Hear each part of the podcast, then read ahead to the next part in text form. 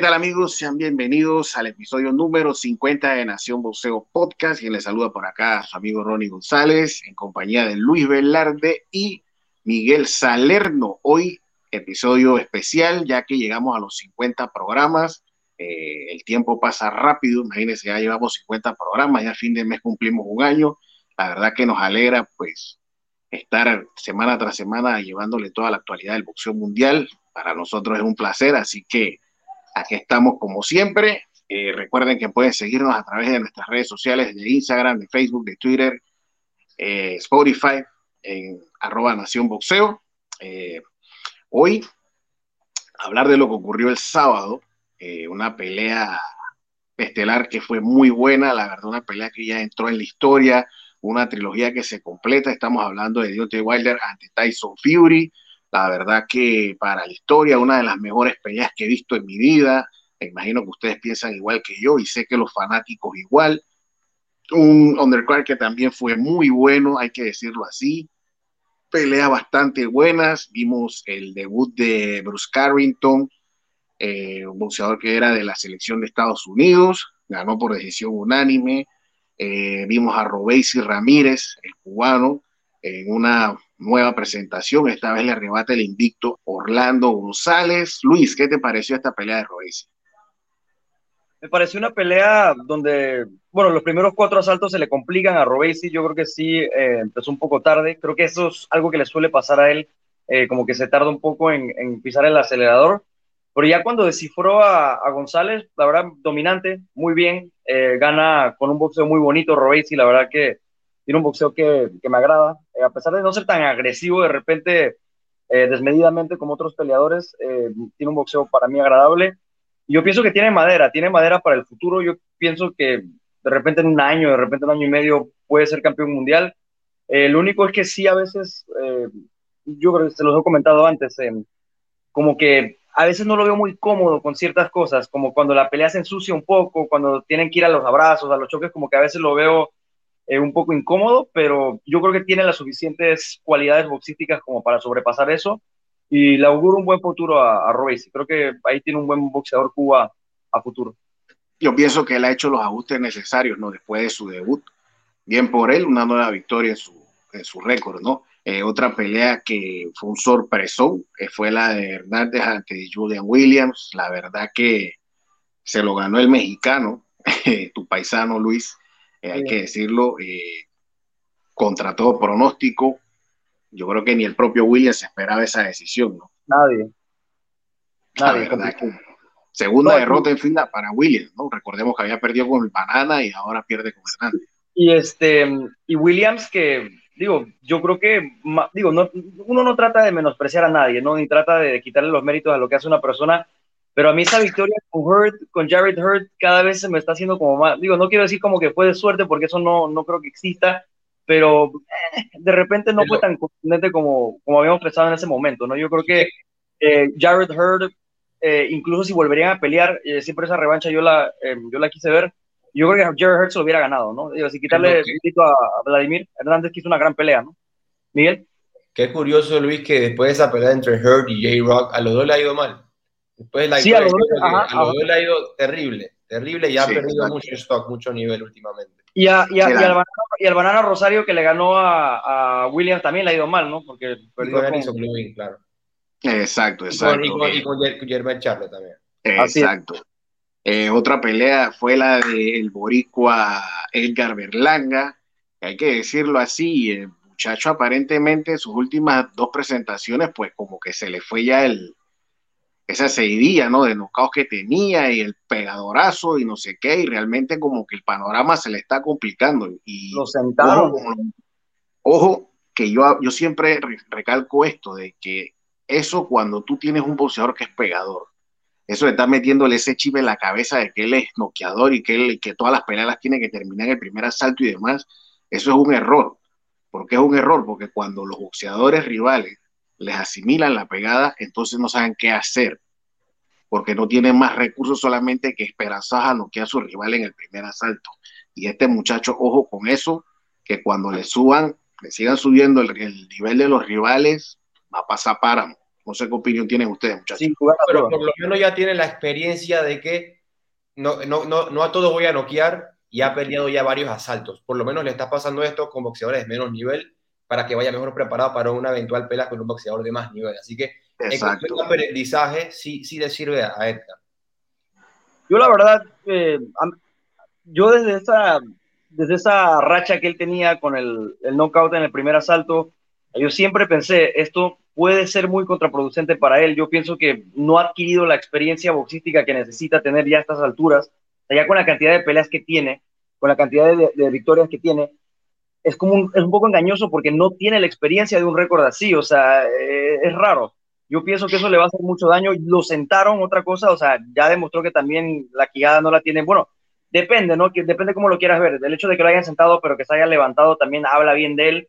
Pero ya también se demostró que uno que lo pueden tumbar, ¿no? O sea, que un boxeador como Coser es que, digo, lo vimos con Billy Joe Saunders, le hizo una, una pelea buena a Billy Joe Saunders, un peleador aguerrido, eh, complicado.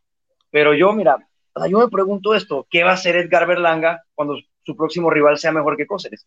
no sé, o sea, yo la verdad no le veo un techo muy alto. No, la verdad que sí, pero bueno, eh, ojo con el equipo de Berlaca que tienen que hacer los ajustes y bien rápido y de manera seria, porque la verdad, como digo. Ya está, ya está, hablando del canelo y no sé qué mejor que se. No, no, no, no, no, no, no, no. Que le ponga el freno al asunto, porque ese, eso todavía no, no, no, todavía no tapa esas ligas. Que se olvide de eso. Por lo menos hay unos, hay unos prospectos que, que aprenden y pierden. Por lo menos él aprendió y ganó. Así que tiene. Vamos a ver. Eh, otra pelea, otra pelea que vimos en este, en esta cartilla fue la de Jared Anderson, el peso pesado, eh, este chico estadounidense que la verdad tiene un gran futuro, un chico que desde que era amateur, eh, las filas juveniles, fue en selección de Estados Unidos, ya venía demostrando cosas buenas y ahora otra victoria más. Este muchacho de verdad que va a dar mucho de qué hablar.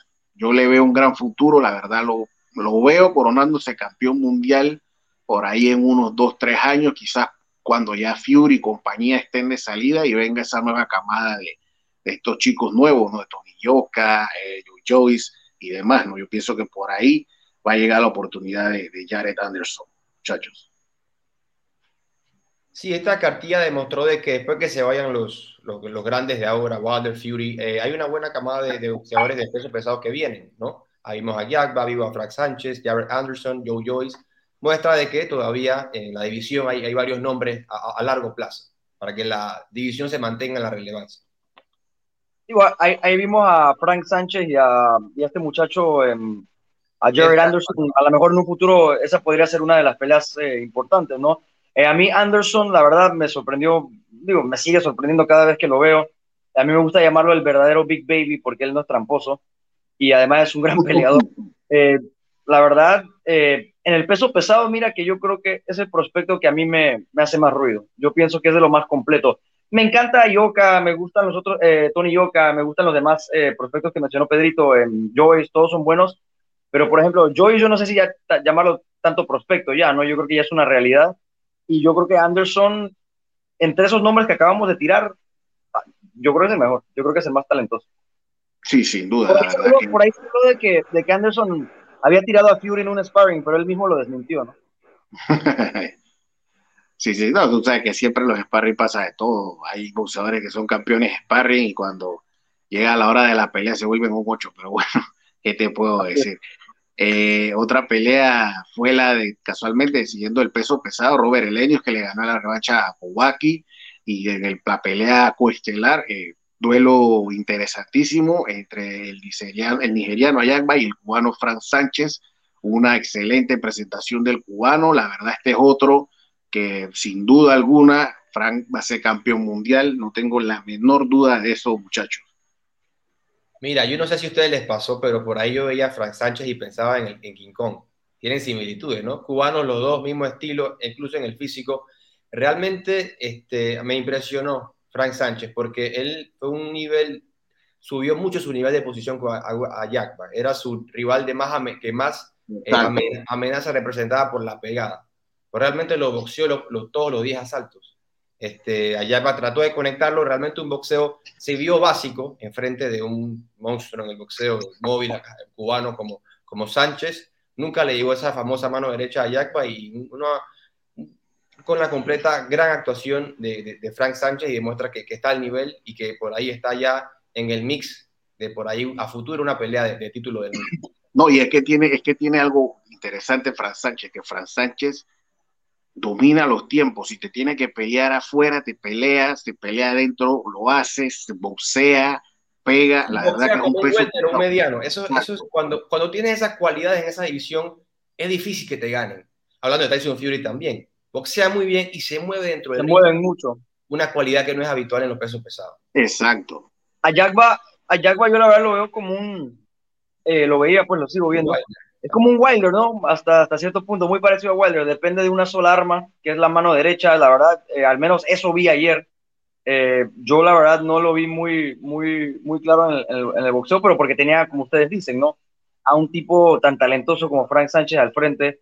Eh, además que tiene una, una gran esquina. todos sabemos que está con, con Reynoso. Tiene, tiene, tiene todo. Yo creo que es un tipo que la verdad no aparenta su edad, no tiene 29 años, yo la verdad no, no parece, parece, parece, de más, pero qué bueno que tenga 29 años, ¿no? Porque los, los pesados pueden llegar a pelear hasta los 37, 38, entonces creo que tiene tiempo, tiene calidad y tiene la buena esquina, que es, muy importante, y va a ser de esos nombres, ¿no? Que vamos a estar hablando en el futuro.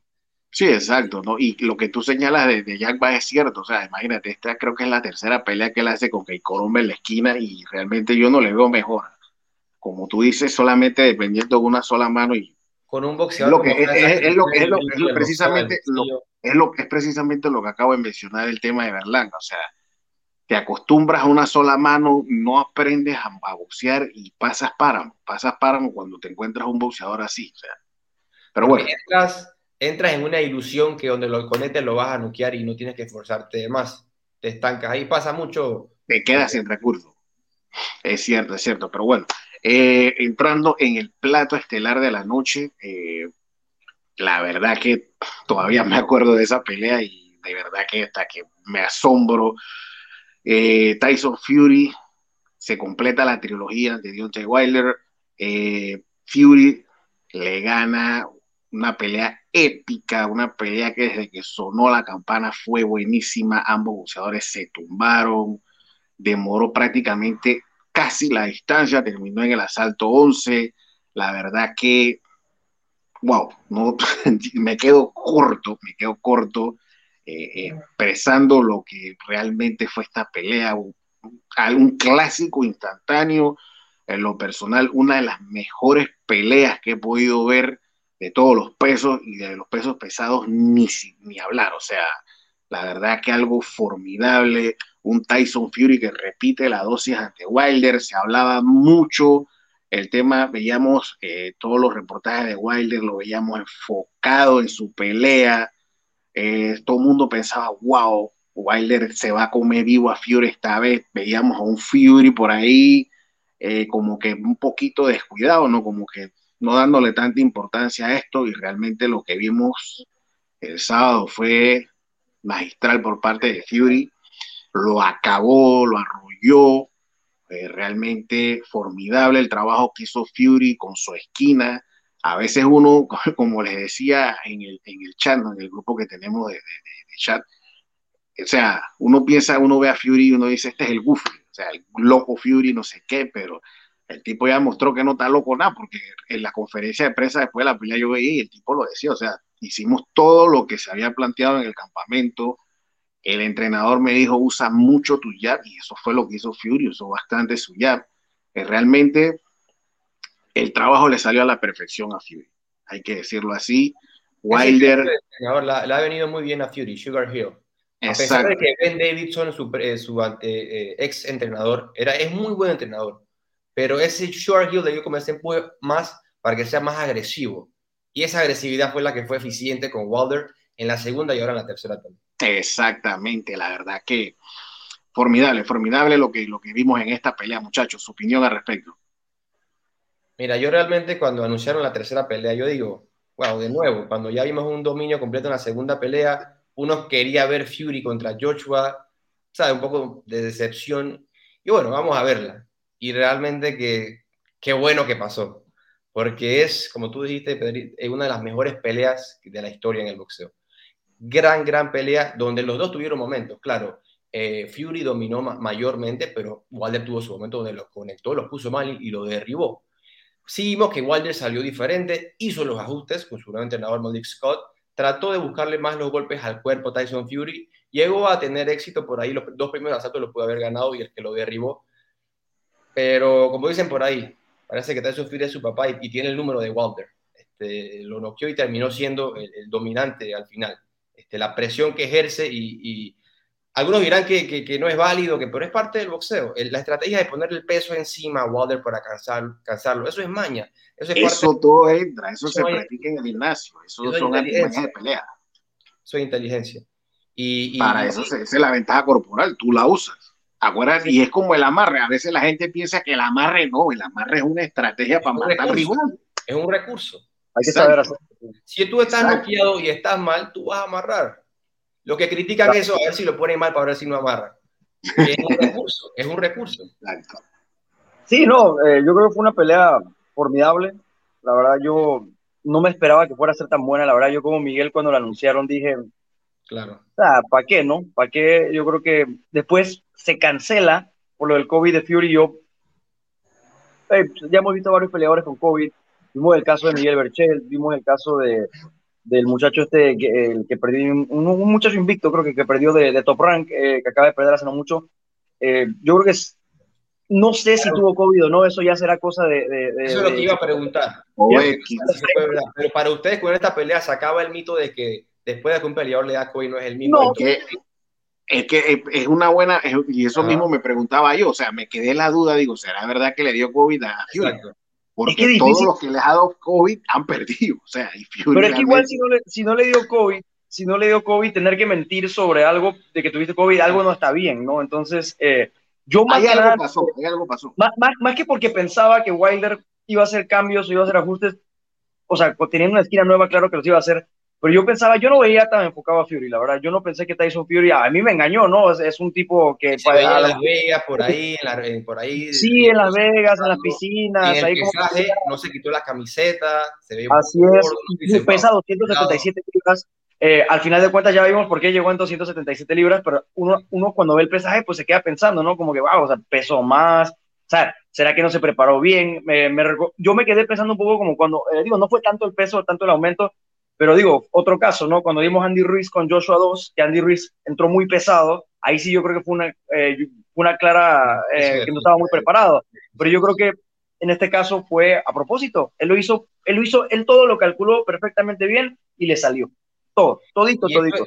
y esta es una pelea donde de ninguno de los dos se puede hablar mal, porque yo realmente no. quedé impresionado con Wilder el aguante. Yo lo a mí no me gusta, cuarto asalto cuando lo derribaron yo pensaba que ahí se iba a acabar A mí no me gusta la actitud de Wilder, de, de la verdad, de, de, irse, de no darle la mano al, que te ganó, o sea, a mí no, no, pero estoy hablando de lo que pasó dentro del ring.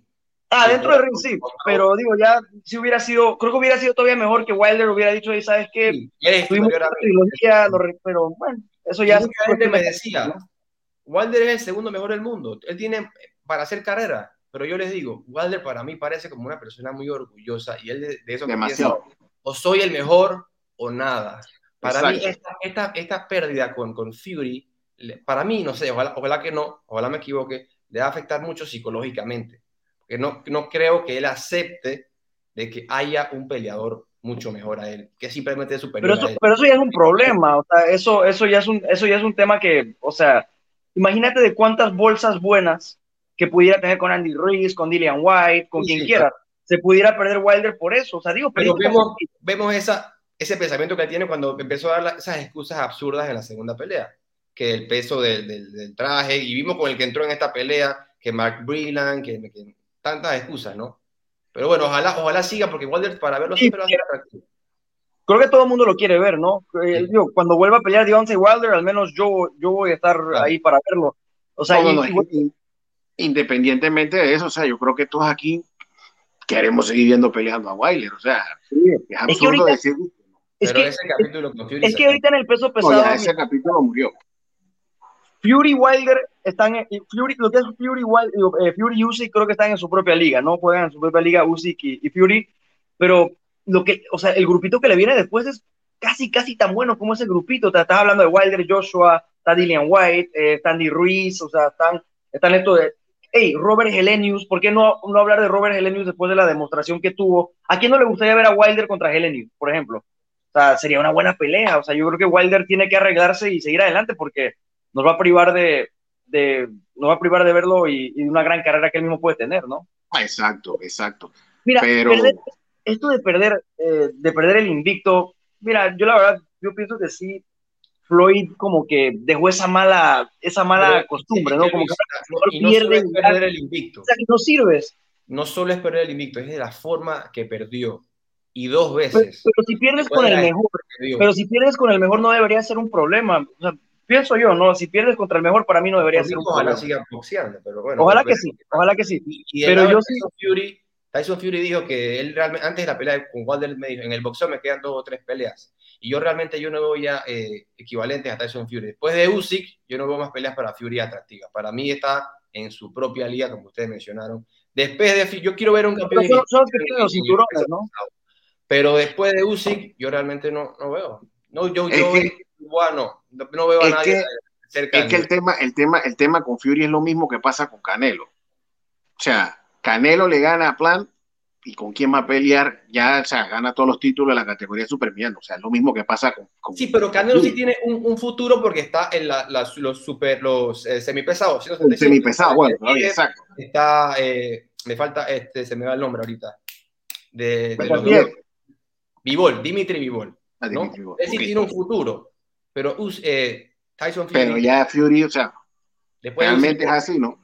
Digo, Pero, pero imagínate, imagínate en dos o tres años si Fury sigue dominando, que venga, quizá- bueno, que, venga un Jared Anderson. que crezca. que- sí, sí, sí. Quizá en unos años que cambie la, el, la- eh, los niveles de los boxeadores hayan subido en el, para Sí, Fury aunque- tenga pero ahorita, ahorita, ay, ahorita la verdad, es que además el tipo tiene una, tiene una manera tan rara, es un boxeador raro, es como un boxeador que tú lo ves y de verdad piensas que, o sea, digo, tú te da miedo porque el tipo es grande y, o sea, y pesa, es pesado y todo, pero tú lo ves y en realidad no piensas que el tipo se va a mover así, o sea, eh, parece que va patinando en el ring, o sea, es una cosa Yo- increíble, la verdad. Yo estoy. ahora le hago, le, hago, le hago una pregunta a los dos. O sea, ¿es Tyson Fury el mejor peso pesado nacido en Inglaterra para ustedes?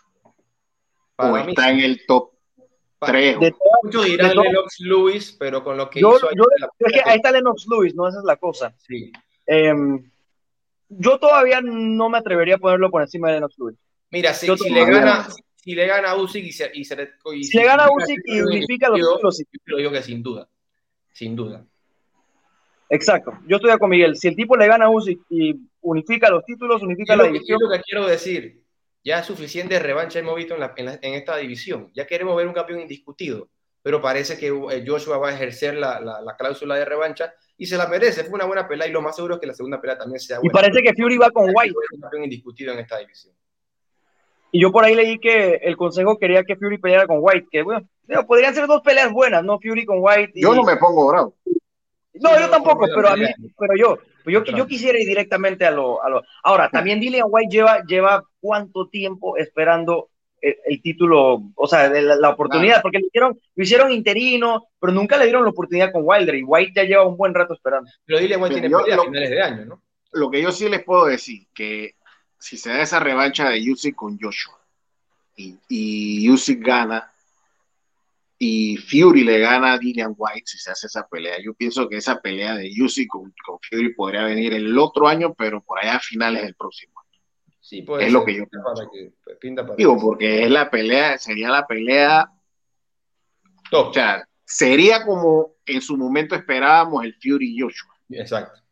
Con la No, diferencia que, tam- con la que diferencia que Joshua no vende lo que vende Joshua. Una revancha. Así que, ¿quién quita? No, pero, pero olvídate, digo, eso es verdad, eso es verdad, pero olvídate, o sea, tú montas esa pelea en Wembley y tenlo por seguro que iban a meter 80 mil personas, eso, ay, olvídate. Por lo que hizo Fury ayer, ahí no me queda duda que ese tipo ande lo pongas en Inglaterra llena cualquier estadio. Hay algo con las peleas de dos clásicos británicos que como que no se da. Vimos con Amir Khan que el Brook nunca se vio Sí. tanto accidente. Ahora Fury con Joshua no se pudo dar, vimos lo que pasó. Bueno, veremos si se da al final, ¿no?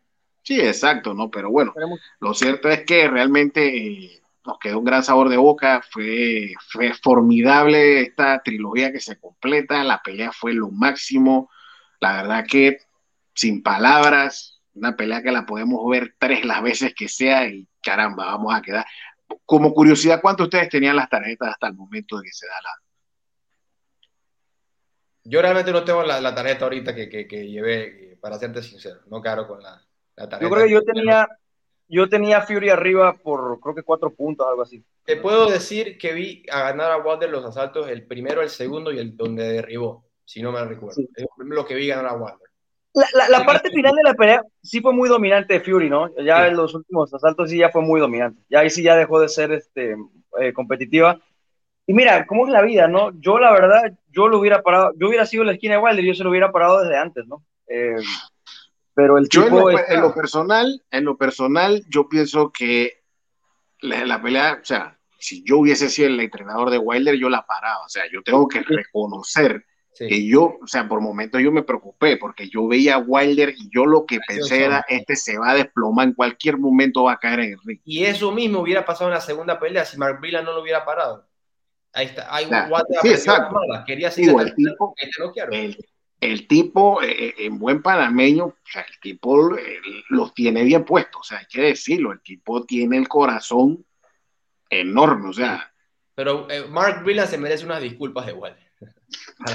¿Tú crees? Pero es que, es que ahí, ahí, es donde entra la, la, la, controversia, ¿no? Porque o sea, estamos hablando de que ayer, en lo personal, creo que ustedes piensan igual que yo, este Malik debió haber parado la pelea pero, es, difícil, es, difícil criticar a un tipo por tratar de, de, proteger a su boxeador, ¿no? Yo Exacto, que... o sea, yo no lo critico en lo personal. Yo no critico si yo sé que, que si el atleta está en malas condiciones de que la esquina entre y pare la pelea. Yo no critico eso, porque a veces uno está acá detrás de la televisión y uno dice, párala, oye, carnicero, no sé qué. O sea, digo, por favor. Eso se cae en su peso. Nunca iba, iba a parar esa pelea, nunca la iba, nunca iba a parar. Eso era que lo no, no, no, hasta el final, pero no iba para esa pelea. Por lo que pasó en la pelea. Y exacto, pero bueno, eh, sin palabras, la verdad, sí que interesante. Eh, lo que se dio el fin de semana allá en Las Vegas, una excelente cartilla. Yo me emocionaba así desde que vi Baranchi con Cepeda. Una, una, clase de pelea. Eso fue un clásico también. Eh, entonces, bueno, esta semana habrá actividad del sábado en Las Vegas, casualmente. El viernes el, viernes, Jovetti el vaquero. Exactamente. El, el también García, Sandro Martin creo que va. Y el sábado Mikey. Dos peleas. Va la, pul la Pulga Soto, va. Lo, lo, de, lo de Mikey vale la pena el undercard, ¿eh? Sí, sí, sí. Muy interesante la cartilla esta realmente. Así que bueno, eh, de esta manera pues llegamos al final de Nación Boxeo por hoy. Vamos a estar por acá en la semana trayéndoles más de lo que va a ser la cartilla del día sábado, que va a estar interesante. Así que de mi parte, eh, esto fue todo y que tengan una excelente semana, muchachos. Eh, gracias, Ronnie, por la invitación. Siempre es un placer estar acá y saludos a todos.